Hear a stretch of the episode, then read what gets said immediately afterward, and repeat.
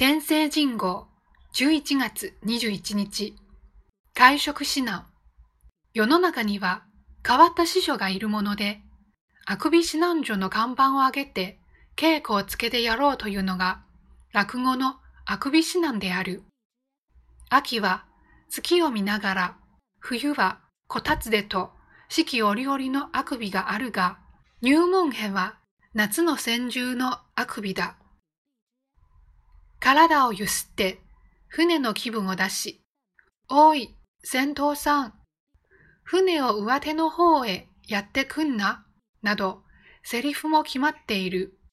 船もいいが、一日乗ってると退屈で退屈で、とここであくび。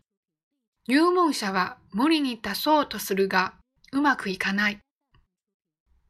話はこのところの政治家たちの会食指南である。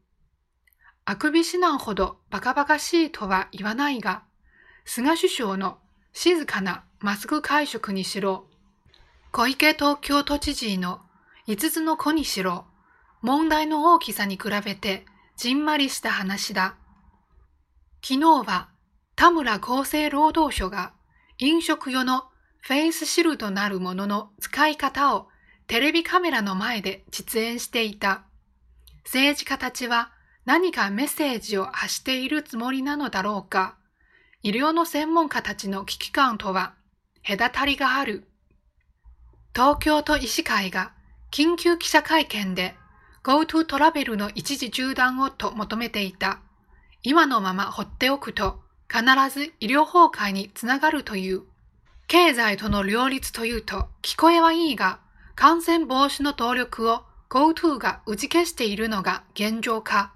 ここで授業を見直せばよほど意味のあるメッセージになる。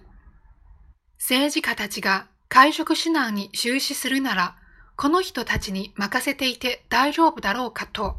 あくびではなく、ため息が出る。